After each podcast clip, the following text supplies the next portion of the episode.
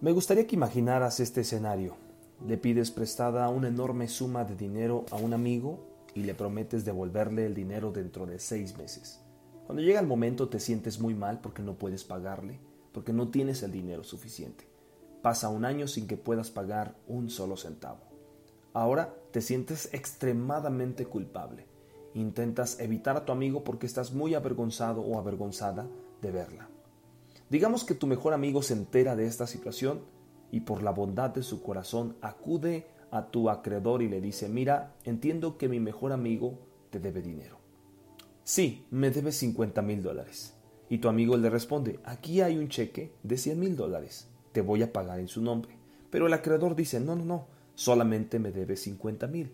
El otro responde, lo sé, pero toma los 100 mil para que nunca puedas decir que aún te debe dinero.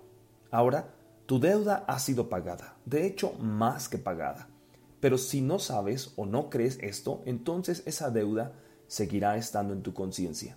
Aún tendrás miedo de ver a tu acreedor y lo evitarás porque te recordará tu deuda. Tú necesitas saber que Jesús fue un pago excesivo cuando se ofreció a sí mismo como su ofrenda por el pecado debido a la calidad y el valor que hay en él. Él pagó en exceso por tus pecados cuando se convirtió en tu sacrificio en la cruz. Pero si no lo sabes, si lo desconoces o si no lo crees, sufrirás porque tu incredulidad te robará la seguridad, la alegría y la paz.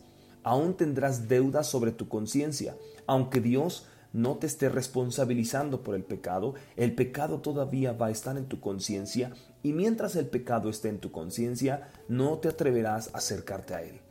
La verdad es que tus pecados han sido pagados con creces.